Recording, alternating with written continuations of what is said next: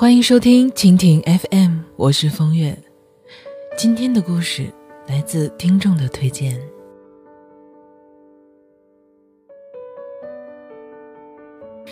我认识一个姑娘，研究生毕业，在国企上班，偶尔接一些私活，在这个三线城市里面，月收入有两万块。为了方便叙述，我们称呼她为 A 姑娘。A 姑娘和男朋友从大学的时候就开始恋爱，一起考研，在一起工作，长跑了八年。今年过年的时候，原本打算谈婚论嫁，结果却闹分手了。过年之前，A 和男朋友商量好，正月里去 A 家里提亲，但是 A 左等右等，只等来对方一句：“我们家亲戚太多了，还没走完。”等年后再去你家吧。A 只好找了一个理由说服了爸妈。可是年后，男方父母突然的过来拜访，刚巧那一天 A 姑娘出门办事儿了不在家。期间呢，男方家里压根儿就没有提结婚的事儿，只是在分别之后说了一句：“我们家这边的习俗是给一万零一块钱的彩礼。”你要是能接受的话，就接受。突如其来的这句话，让 A 的父母懵了，一气之下回了家，打电话跟 A 说明了情况。晚饭期间，A 去找男朋友，并且聊起了这件事情。男朋友一脸坦然地说：“本来就是啊，你要彩礼干嘛？搞得像你爸妈卖女儿一样。”然后两个人吵了一架，不欢而散。大半夜的，A 打电话给我，哭得死去活来的问我：“按照风俗要一下彩礼，就是卖身吗？”我有一个同事，和 A 姑娘刚好是大学校友，研究生同班的同学。当年我同事要结婚的时候。也遇到过同样的情况。同事的老公是农村人，家庭条件不是很好。双方在谈到彩礼的时候，他一直听着公公婆婆说，没有开口。直到他们说：“闺女，我们家虽然条件不好，但是你有什么想法都跟我说，我们尽量的满足你。”我同事才开口说道。叔叔阿姨，你们在老家存点钱不容易，他的工作也才起步。我跟家里商量过了，我们不要彩礼，这些钱不管多少，你们留着自己买点吃的。我同事的爸妈愣住了，因为根本就没有事先商量过，而且按照同事家乡的风俗，彩礼还很重。回家以后。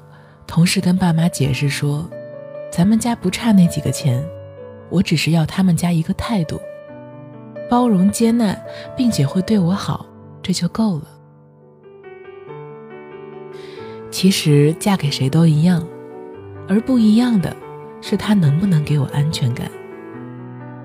当然了，后来同事的公公婆婆对她也特别好，老公更是为了她的体谅，把工作。”迁到了同事所在的城市，两个人在这定居了。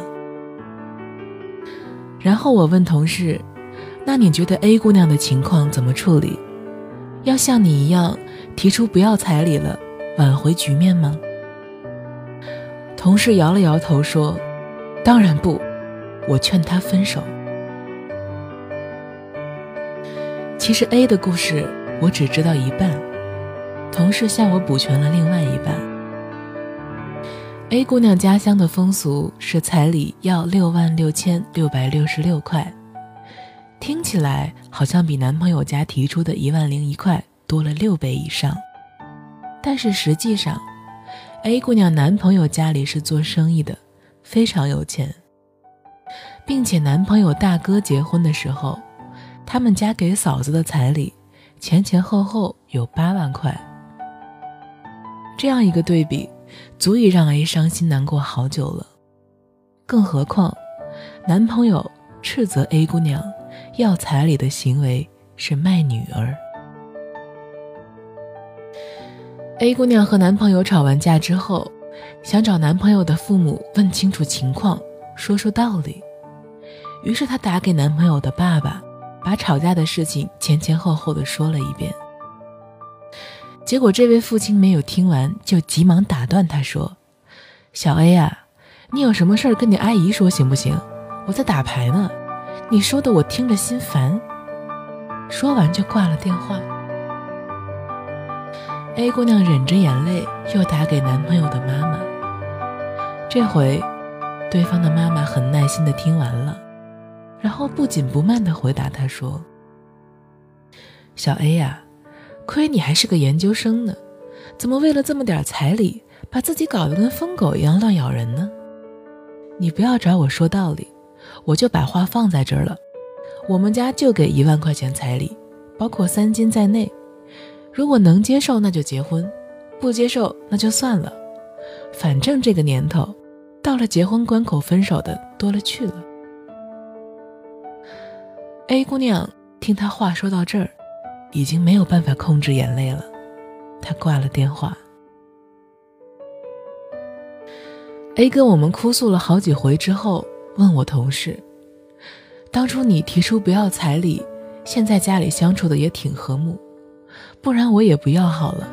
我们家本来也不差这点钱。”我同事都快气疯了，没忍住就把他骂了一顿。有些矛盾，根本就不是钱的问题了。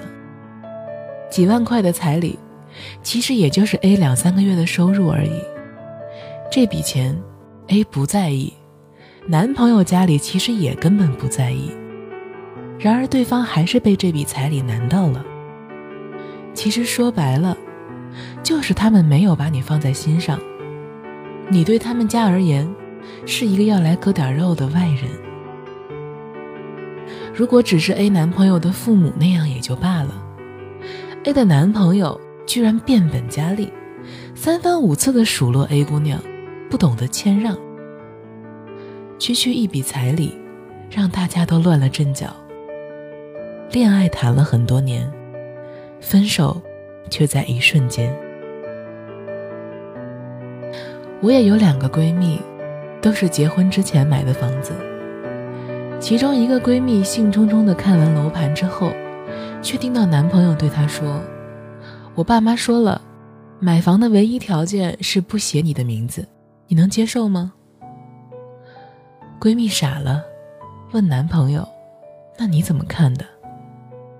男朋友说：“毕竟是我爸妈付的首付，我没有义务写你的名字呀。”闺蜜努力地说服他。但是我有工资，我可以和你一起还房贷呀。而且如果你爸妈不能接受，那我们自己慢慢攒钱买房子，买一个属于我们两个人的家。结果男朋友却退缩了。他说：“我们无论怎样节约，都至少还要两年才攒得出来首付，这样太累了。你就给个痛快话，不写你的名字，能接受吗？”闺蜜的心慢慢冷下来了。她说：“能啊，那我和你恋爱，以后我不会嫁给你，你能接受吗？”后来，这个闺蜜就跟男朋友分手了。男方的父母大肆的宣扬，说闺蜜为了房子不嫁给他们，玩弄他们家孩子的感情。事实上，到底是谁玩弄了谁的感情呢？而另一个闺蜜的男朋友，悄悄地用她的名字买了房子，一声不吭。当闺蜜知道的时候，哭着捶打她，问她：“你不怕我把房子卖了，不嫁给你了吗？”她男朋友一脸的恨铁不成钢，说：“你就这点出息，要卖也要卖个大款的呀。”后来结婚的时候，闺蜜一切从简，没有要彩礼，并且两个人一起承担房贷。如今，他们的女儿都已经一岁多了。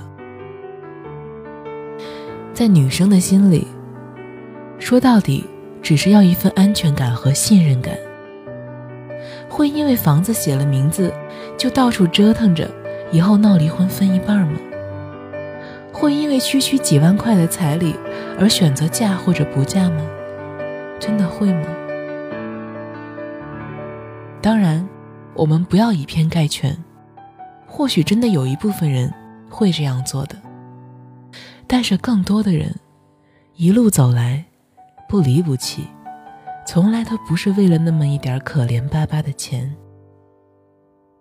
如果两个人恋爱了这么久，却连这点信任都没有，又干嘛要这么担惊受怕着、互相提防着去讨论结婚呢？相爱就信任，不够爱就别找那么多世俗的理由。双方习俗的彩礼是多少钱？最后到底给了多少？并不重要。重要的是，当我们谈论结婚的时候，当我们讨论彩礼的时候，心里打的到底是什么小九九？